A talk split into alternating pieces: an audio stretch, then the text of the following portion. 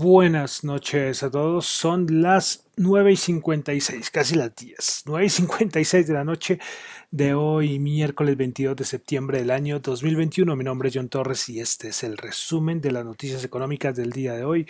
Saludo a los que me escuchan en vivo en Radio Dato Economía y los que me escuchan en las plataformas de podcast. YouTube, lo de YouTube siempre he discutido si le dice podcast, pero bueno, creo que sí, válido. Spotify, Google Podcast, Apple Podcast. Bueno, en Apple Podcast, eh, por si acaso si alguno pasa, colóquenle una calificación.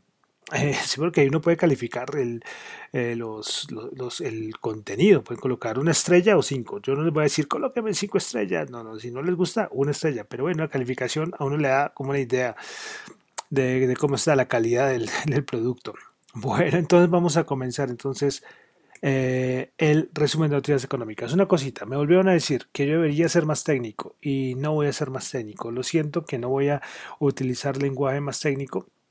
Si ya como economista me acostumbro a no usar eh, terminología muy técnica, eh, pues bueno, pero es que, es que hay veces que los economistas, y bueno, no solamente los economistas, sino de todas las áreas, si queremos dar una información, tenemos que cambiar un poco el, eh, la forma ¿no? y el contenido, las palabras que usamos.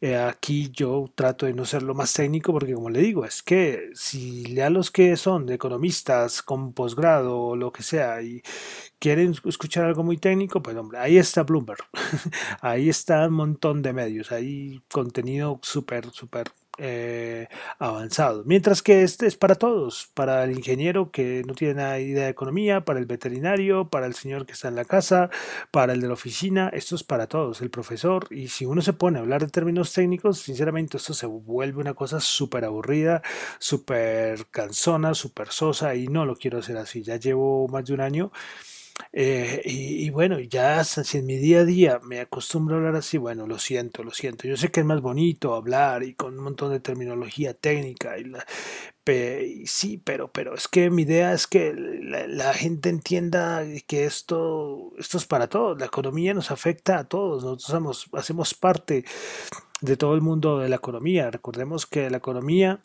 la economía se forma con una constante transacciones entre todos los agentes del mercado. ¿Y qué son los agentes del mercado? Usted, señora, que va a la panadería a comprar el pan. Usted, señor carnicero, que compra la carne para vender, usted, señor carpintero, usted que está en el banco, ¿ve? todos hacemos parte. Entonces, eh, como dejarlo solamente a un lado en terminología técnica, hombre, yo también escucho programas de terminología muy técnica, pero yo sé que eso es un programa hecho para cierto nicho de mercado. Mientras que yo le, me dirijo a todos, a todos, y para mí es importante, es importante, no quiero ser grosero, decir, oh, vayas a escuchar Bloomberg, no me escuchen más, no, no, no, no, eh, no quiero que lo tomen de esa manera, sino que esto es algo que es para todos, para todos, que no sea una cosa que diga, no, y esto no entiendo nada. Y eso que me han dicho, a mí el año pasado me dijeron, yo traté de, entender tu, tu, tu, podcast, pero hay un montón de cosas que se me escapan. Y claro, pero es que yo trato de utilizar terminología que se entienda, pero, y trato, se me han visto que he tratado de dar definiciones muchas veces, pero, pero no es difícil, es difícil. Pero bueno, quería hacer como esa anotación. Listo, entonces vamos a comenzar.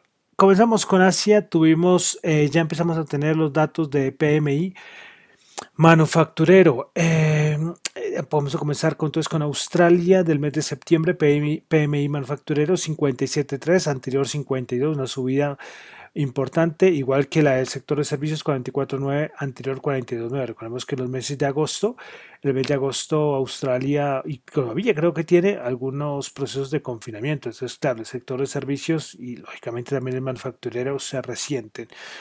Bueno, hoy Fish la calificadora cortó su estimación de crecimiento económico para China para el 2021, su anterior estimación 8,4% y ahora la bajó a 8,1%. Ayer no me acuerdo cualquier calificadora, qué banco también le bajó la estimación de crecimiento económico para China. Vamos a pasar a Europa. Confianza del consumidor de mes de septiembre, menos 4, se esperaba menos 5 9. El Instituto Alemán, el IFO, hizo sus estimaciones respecto a la economía alemana. Pues bueno, anterior, eh, a ver, no, no tengo la estimación anterior, lastimosamente. La última, pues la ubica en 2,5%. Ah, bueno, sí, mentiras, 3,3% era la estimación anterior y ahora estima el Instituto Alemán IFO, pues que la economía alemana va a crecer solamente el 2,5%. A nivel de inflación, para el 2021 la ubica en 3%, en 2022 2.3% y en 2023 1.6%. Yo creo que ese, ese 3% puede cumplirlo. ¿eh? De la inflación alemana, que es de las más alticas de las economías importantes de Europa. Pasamos a Estados Unidos, tuvimos datos de ventas existentes, 5.88 eh, millones en el mes de agosto, se esperaba 5.89. Bueno, pasamos al hecho del día y es Día de Reserva Federal. Primero que todo, tasas de interés, eso sí eh, se mantuvo intacto. Y entonces eh, el comunicado y la rueda de prensa, como siempre. Jerome Powell hablando. Bueno, eh, muchas cosas, muchas cosas. Bueno, bueno, vamos a entrar directamente, yo creo que al comunicado, pues sí, toca cosas importantes, por la rueda de prensa. La rueda de prensa es súper importante.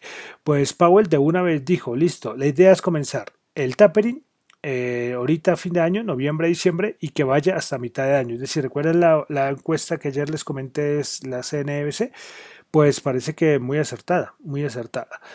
Bueno, ¿qué más dijo Jerome Powell? Bueno, que los cuellos de botella y los procesos de contratación de personas podrían ser peores y más largos de lo que la Reserva Federal eh, esperaba. Respecto al tapering, dice que el tapering lo más posible es que ocurra muy pronto si la economía continúa eh, mejorando como tal, como espera la Reserva Federal. Eh, bueno, también tocó el tema de Vergrande, lógicamente, que es un tema que está muy de moda, pues para Powell esto es un escenario único para China. Él lo aclaró así, para China. Que de todas maneras él de una vez habló que el número de incumplimientos comerciales, incumplimientos de parte de empresas en Estados Unidos es extremadamente bajo. Bueno, ¿qué más habló? Hablo, es que es una, estoy rescatando lo más importante, ¿no? Bueno, volvió a retomar el tema de la contratación. Él dice que es que, o sea, que, la, que la gente no esté yendo o consiguiendo o empleándose es un dolor de cabeza para ser federal. Y esto está llevando mucho más tiempo, volvió a repetirlo, de lo que ellos es, esperaba. Bueno, también, lógicamente, yo, yo pensé no le iban a preguntar sobre lo, lo, lo de Kaplan y Rosgreen, que ahí felices de la vida operando mercados, sabiendo que son miembros de la Reserva Federal. Eh, dijo que él no sabía nada de esto y que nadie está contento con, con estas revelaciones acerca del trading por parte de esos miembros de la Reserva Federal. Bueno, esto es un resumen rapidísimo de lo más importante que dijo Jerome Powell. Ahí pueden, si quieren verlo, en YouTube está grabado, es una hora y media, creo, la rueda, la rueda de prensa. Bueno, eh, entonces, ¿qué es lo importante, no? Ya como que eso ya es un hecho. Eh, otra cosa que dijo importante que se me olvidó cuando dijo lo que empezaría ahorita en noviembre, diciembre y iría hasta el siguiente año, hasta mitad del otro año, es que la idea es que sea gradual, ¿eh? que sea gradual. Y además que la Reserva Federal tiene el poder para frenarla cuando ellos quieran. Es decir, si la cosa se pone muy mal, tranquilamente pueden detener el tapering. No habría ningún problema. Bueno, entonces dejamos ahí que lo más importante que era el día, Reserva Federal, eh, seguimos en Estados Unidos y es que el líder de los demócratas, McConnell, hoy salió a decir que nunca eh, él cree que ninguna empresa o que Estados Unidos vaya a entrar en default. Lo dice McConnell así, con certeza. Respecto como la palabra de moda es default por lo de Evergrande, pues McConnell dice que no, que América nunca va a tener esos problemas. ¿sí?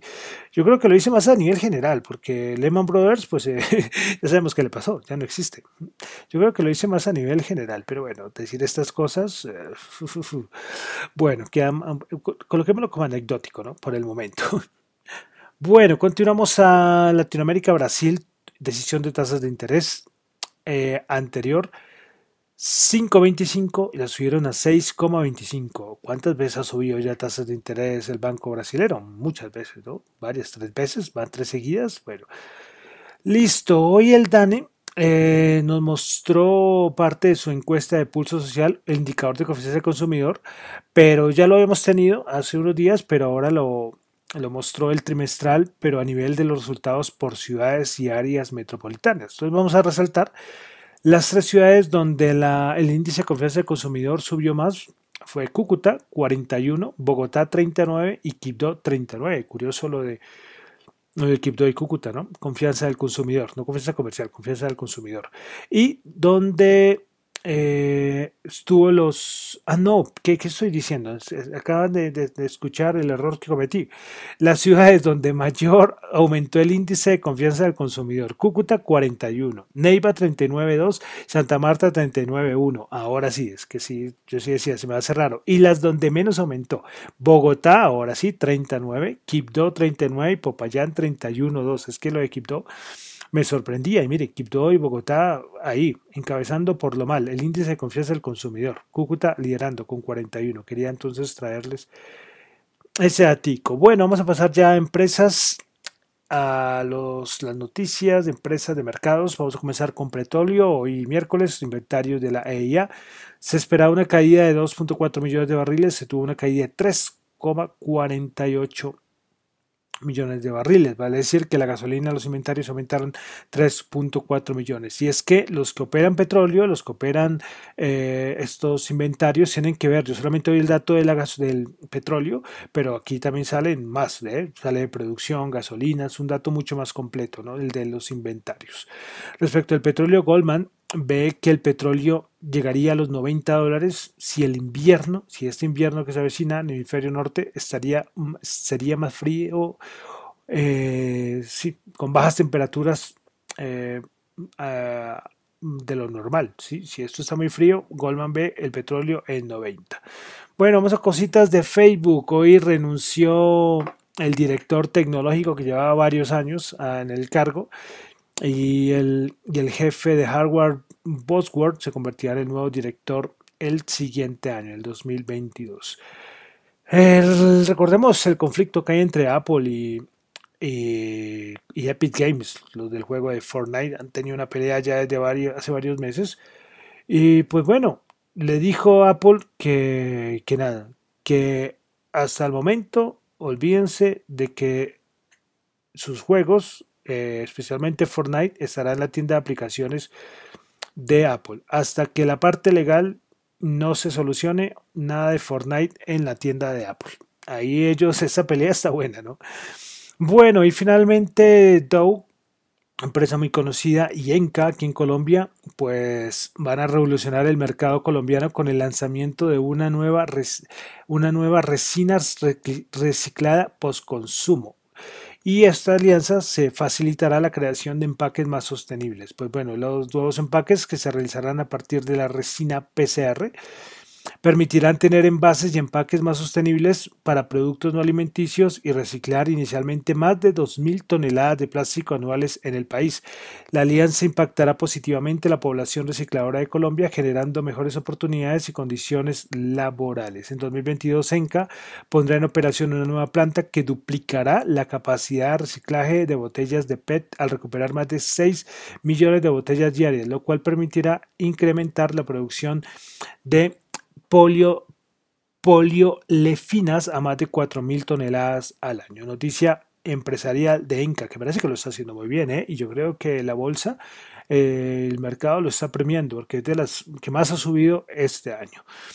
Bueno, entonces vamos a los mercados. ¿Qué pasó? Los rebotes siguieron, eh, apareció Jerome Powell, pues de cierta manera fue, no fue tan mal recibido. Es decir, Powell dice, vamos a tener un tapering lo más posible que sea noviembre a diciembre, vamos a hacerlo gradual y lógicamente dependiendo de lo que pase en estos dos mesecitos con datos macro. Entonces, eh, pues el mercado no se lo, no se lo, en cierta manera, el momento no se lo ha tomado tan mal. Pero más que yo, ¿te acuerdan que yo le dije la semana pasada? Esta semana vamos a tener volatilidad porque a nivel cuantitativo estamos en un campo en que la volatilidad reina entonces veremos a ver que estos dos días cómo se lo va a tomar el mercado y, para ver, para ver si las cosas eh, vamos a tener un poco más de estabilidad la siguiente semana.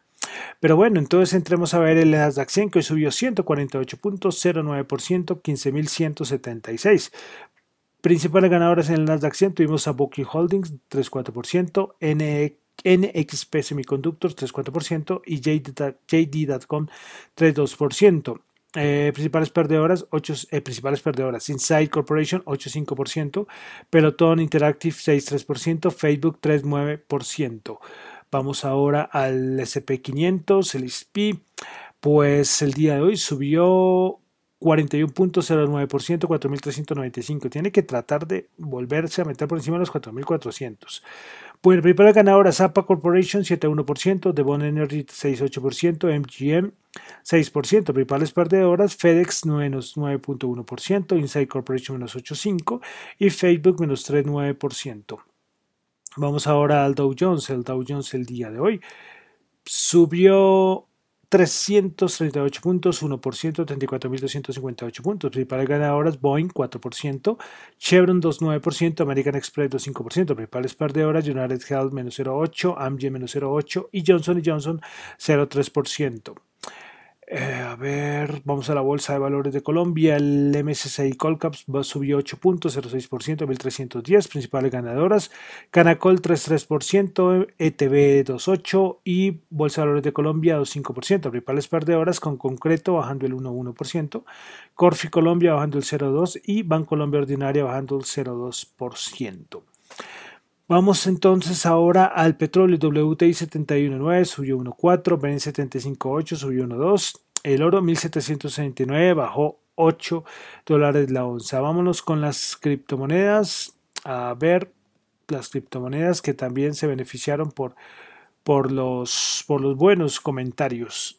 Los buenos comentarios, no, los que ya les comenté de, de Jerome Powell que fueron buen tomados por el mercado. Y hay una pequeña relación ¿no? entre suben los mercados eh, de acciones, eh, eh, índices gringos y también las criptomonedas. Bueno, el Bitcoin sube 3,5 3.5%, 43.664. Ethereum sube el 7.1%, 3.074. Cardano sube el 9,4%, 2.2 dólares. BNB, Binance Coin, sube el 6,3%, 376. Ripple sube 10.1%, 0.9 dólares. Solana sube el 12.7, 146.6. Polkadot sube 13.4, 31.2. Dogecoin 8.5% sube 0.2. Avalanche 16.3% sube 74.7. Y Terra, nueva invitada acá. Eh, sí, sí, porque esa no la teníamos. A ver, a ver, no, no, sí. Terra, 26.3%, 33.3 dólares el día de hoy. Bueno, de criptomonedas, cositas. Primero que todo, AMC, que ya había dicho que iba a aceptar Ethereum, iba a aceptar Bitcoin, pues hizo como una encuesta, creo que fue más como un sondeo entre la gente y parece que va a aceptar también Dogecoin pues Elon Musk, eh, que es el gran padrino de esta criptomoneda, pues dice que es muy importante que se reduzcan las tarifas de Doge para hacer viables cosas como la compra de entradas de cine, precisamente por esta noticia. Y es que cuando uno hace un pago, cuando uno utiliza o usa una transacción con una criptomoneda, uno tiene que pagar un fee, una comisión. De una vez les digo, en el mundo cripto, todo todos son comisiones, tanto en las exchange o, hacer cambio de, billetera a billetera, todos son comisiones. Y entonces las comisiones de Doge eh, pueden ser un poco altas para, para pagar cosas como una entrada de cine, cosas muy pequeñas. Entonces, pero bueno, en Ethereum ni les cuento. en Ethereum eh, les cuento, las comisiones son, son altísimas. Bueno, eh, vamos a retomar un momentico otra vez a Jerome Powell. ¿Por qué? Porque es que en esta cosa de las criptomonedas, eh, divisas digitales, CBDCs, pues eh, Jerome Powell también se refirió y siempre le han preguntado respecto, bueno, ¿y cuándo vamos a tener el, dólar digital? Pues que la Reserva Federal está evaluando con mucho entusiasmo el lanzar, si lanzar o no una moneda digital de la Reserva Federal, es decir, eh, del Banco Central. Entonces, que ellos llevan con esto diciendo esto lo mismo varios meses, ¿no? Bueno, eh, Jerome Powell dice que es muy importante que por todo esto la CBDC se haga muy bien, más no muy rápido, porque para ellos es algo muy importante. También están examinando cuidadosamente los beneficios y los riesgos. Van a ver si los beneficios son mayores a los riesgos de sacar un dólar digital. Y que de todas maneras vamos a tener muy pronto un informe de de la, por parte de la Reserva Federal sobre eh, el dólar digital sobre la CBDC de Estados Unidos. Hoy la empresa Nexi, hablando de divisas digitales de los bancos centrales, la empresa Nexi dijo que está trabajando eh, con el BCE, el Banco Central Europeo, para lo del el euro digital. Entonces, como le digo, unos años vamos a tener yuan digital, euro digital, dólar digital. Vamos a ver una pelea ahí porque los movimientos son diferentes. ¿eh? Algunas cosas cambian cuando tengamos a las principales divisas del mundo eh, en moneda digital, ¿sí? en CBDCs. Bueno, y para finalizar, dólar 3.300, 3.800, perdón, 3.834 bajó 9 pesos. Bueno, entonces con esto termino por el día de hoy el resumen de las noticias económicas. Recuerden que lo mío son solamente opiniones personales, no es para nada ninguna recomendación de inversión. Mi nombre es John Torre, me encuentran en Twitter en la cuenta arroba John y en la cuenta de arroba Dato Economía. Muchas gracias.